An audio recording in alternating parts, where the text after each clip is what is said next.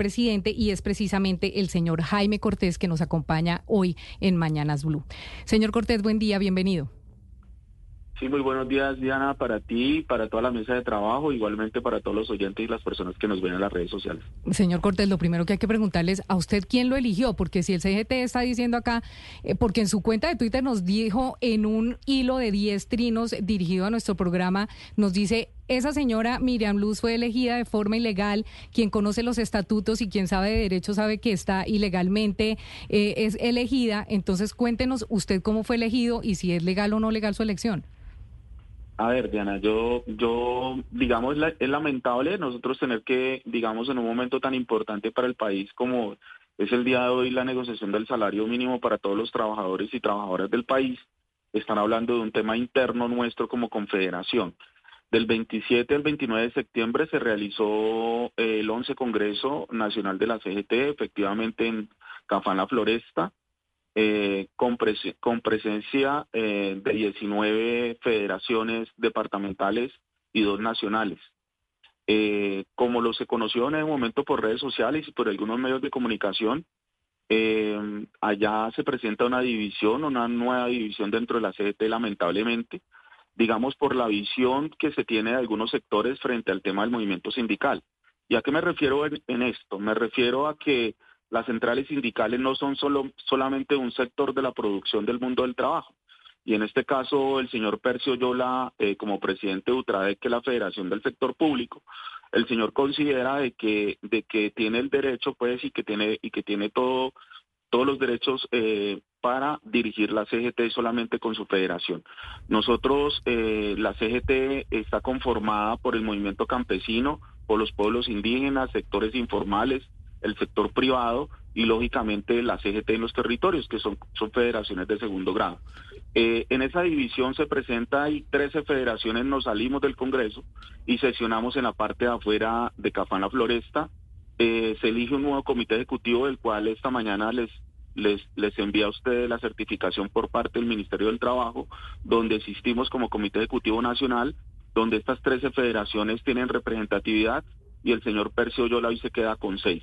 Eh, eso, eso es lo que hoy existe dentro de la CGT. Lamentablemente también existe un sector, como lo, como lo decías anteriormente, dirigido por la compañera Miriam Lustriana, de la cual hacen parte siete federaciones. Entonces, ¿cómo están las cosas hoy en día?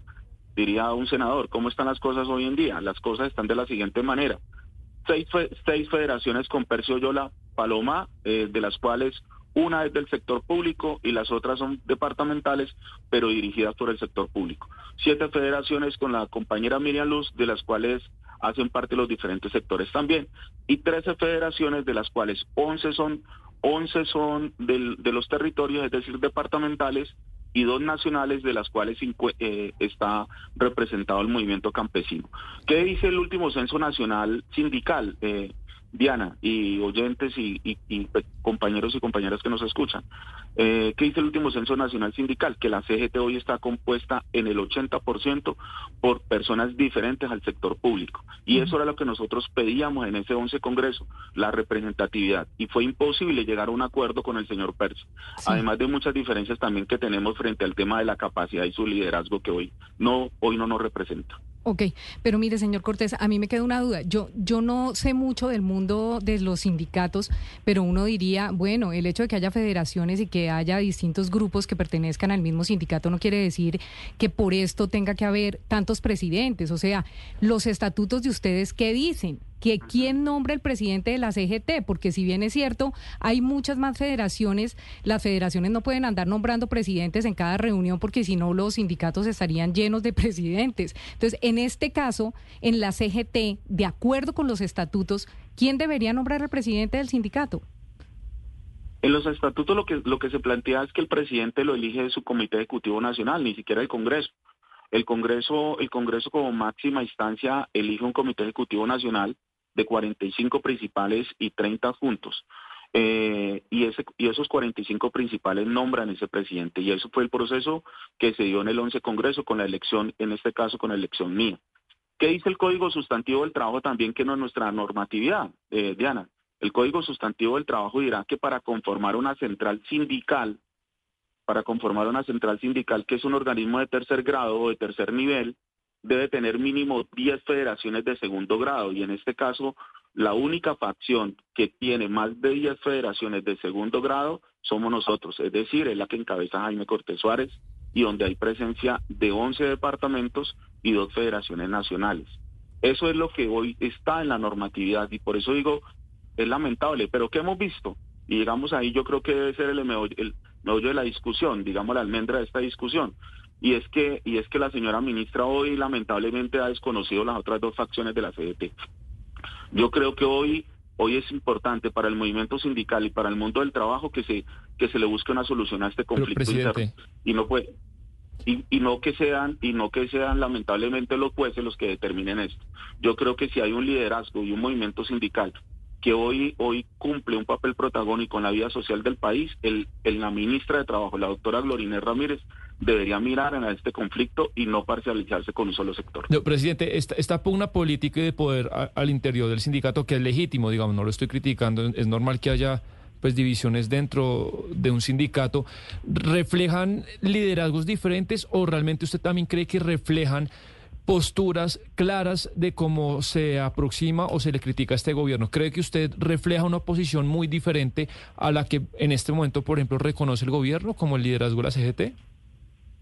A ver, nosotros inclusive hemos sacado unos comunicados públicos en una declaración política después del Congreso donde nosotros respaldamos las reformas sociales de este gobierno. Nosotros, eh, digamos, esta facción no que, no es que estemos estemos en contra, digamos, de todas las políticas del gobierno. Nosotros compartimos realmente el tema de la reforma laboral, compartimos el tema del proyecto de reforma agraria que se está construyendo en los territorios, el proyecto de reforma pensional, el proyecto de reforma a la salud. Claro que nosotros apoyamos políticamente las reformas sociales de este gobierno, pero, pero sí hay unas diferencias, lógicamente. Nosotros no estamos firmando un cheque en blanco y creo que eh, en eso las cosas que no estén bien, lógicamente tendremos la capacidad de interlocutar con el gobierno, así nosotros respaldemos la mayoría de sus políticas, pero también tendremos de decirle en qué no estamos de acuerdo. Por ejemplo, nosotros hoy el tema el tema del alza de los combustibles, nosotros no compartimos e, e, esa situación. El proyecto de ley frente al tema del, del impuesto predial no lo compartimos. Hay unas situaciones que realmente nosotros no compartimos dentro de la reforma laboral el tema de, digamos, de, los, de la posibilidad que sean solamente los sindicatos mayoritarios los que negocien los diferentes pliegos, tampoco lo compartimos. Entonces, es decir, sí hay unos cuestionamientos, digamos, internos frente a algunas cosas, pero realmente no es una facción que estemos en contra de todo lo que de todo lo que plantea el gobierno. Digamos, ahí son las grandes diferencias políticas que tenemos hoy con, con el otro sector de la CGT. Pero, pero mire, señor Cortés, eh, digamos, es un hecho ya evidente que el gobierno decidió entenderse con el doctor Oyola y con su facción, que según usted nos está contando hoy, es la facción minoritaria tan solo con seis eh, representantes de las distintas organizaciones eh, de, sindicalistas. Eh, pero el gobierno decidió que era con el doctor Oyola, con el señor Oyola y no con ustedes dos. En este caso, ¿qué van a hacer ustedes? Porque, digamos, el gobierno decide tener interlocución, por lo menos para el tema del salario mínimo que se está negociando, que se va a negociar, con el sector del señor Oyola. ¿Ustedes qué van a hacer si el gobierno no lo está teniendo en cuenta, por lo menos para, ese, para esa negociación?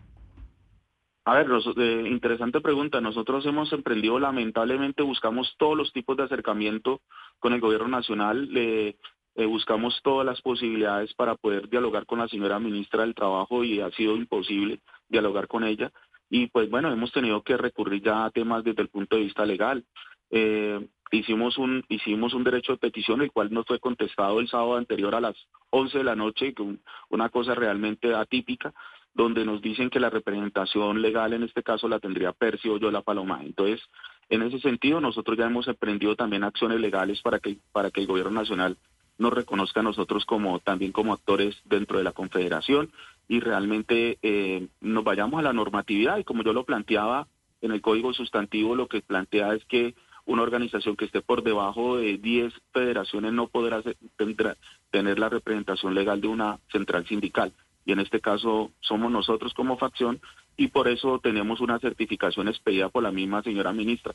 ¿Qué, lo, qué, lo, qué es lo que realmente es, es, es digamos, es, molesto? Es que se le dé la representación a los tres. Ella, ella, si bien es cierto, la Corte, la Corte ha sido clara frente al tema de que el Ministerio juega un papel digamos, de depositante frente a los documentos que se presenten ahí, la ministra sí debería jugar un papel, digamos, de liderazgo político frente al tema de la unidad. Y hoy no, yo no, no, no sé si es que no le interesa que el movimiento sindical, en este caso la confederación, estemos unificados para llegar a una mesa. Nosotros hemos planteado inclusive una posibilidad, un escenario, como lo decía la compañera Miriam Lustriana, eh, la posibilidad de que todos los presidentes, los tres presidentes estuviéramos representados ahí, y no solamente el señor Percy, porque realmente el señor Percy representa el sector público, es lo que representa él afiliado a la CGT, solamente eso, pero los territorios hoy y las federaciones del sector campesino, el sector informal, hoy no están con el señor Percy Yola Paloma. Pero, pero señor eh, Cortés, le pregunto solamente desde lo estratégico, solamente desde lo estratégico, eh, pues tener tantas divisiones para negociar, es decir, si ni siquiera entre ustedes mismos eh, se pueden tener un acuerdo, ¿cómo esperar tener un acuerdo pues con el gobierno, con, con, digamos, con, con, otras personas distintas a ustedes, si, entre ustedes mismos están tan divididos? Eso estratégicamente, pues desde afuera se ve, eh, se ve muy raro, se ve mal. Sí, digamos, eh, por eso le, por eso comenzaba la entrevista diciendo que es lamentable digamos, hoy estarnos refiriendo a esto y no, no refiriéndonos frente al tema del salario mínimo y cuál es la visión nuestra. Pero, pero bueno, yo creo que estratégicamente no es bueno, pero sí hoy frente al tema democrático y de participación, eh, si hay una si hay una representación legal hoy que existe de tres presidentes, deberíamos estar sentados ahí los tres y no solamente una facción. Y además yo creo que es bueno que la opinión también conozca algo, la opinión pública conozca algo y es lo que nosotros hemos venido denunciando. Hoy hay serios cuestionamientos también por temas de corrupción dentro de la Confederación. Esto es bueno que también se, se conozca y que hoy la señora ministra del Gobierno Nacional eh, entienda de que la persona que hoy está que está que se está sentando ahí tiene cuestionamientos desde el punto de vista legal. Eh, en ese sentido ya se emprendieron las diferentes acciones desde el punto de vista penal, es decir, ilegal, frente a temas de corrupción y de los malos manejos que ha tenido la Confederación, que fue precisamente uno de los puntos por los cuales nosotros nos retiramos del Congreso cuando se, cuando se le pide al señor Percio Yola de explicaciones frente a unas autorizaciones de la venta de unos activos. Pues esto, como usted lo ha dicho, que no quieren que lo defina un juez, pero finalmente va a tener, eh, señor Cortés, que definirlo un juez. Yo le agradezco enormemente que nos haya atendido, sobre todo en el marco del día de hoy, que es cuando se instaló la mesa de negociaciones del salario mínimo con miras al 2024, que define tantos precios en Colombia, pero sobre todo el salario mínimo para los trabajadores del país que están contratados formalmente. Señor Cortés, presidente, tercer presidente de la CGT, gracias por estar con nosotros hoy aquí en Mañanas Blue. No, muchas gracias a ti, Camila, a toda la mesa de trabajo. De verdad que eh, reconocemos a Blue Radio como, un, como una expresión democrática a los medios de comunicación. Muchas gracias y siempre estaremos prestos para ustedes. Un abrazo para todos y todas. A usted mil gracias.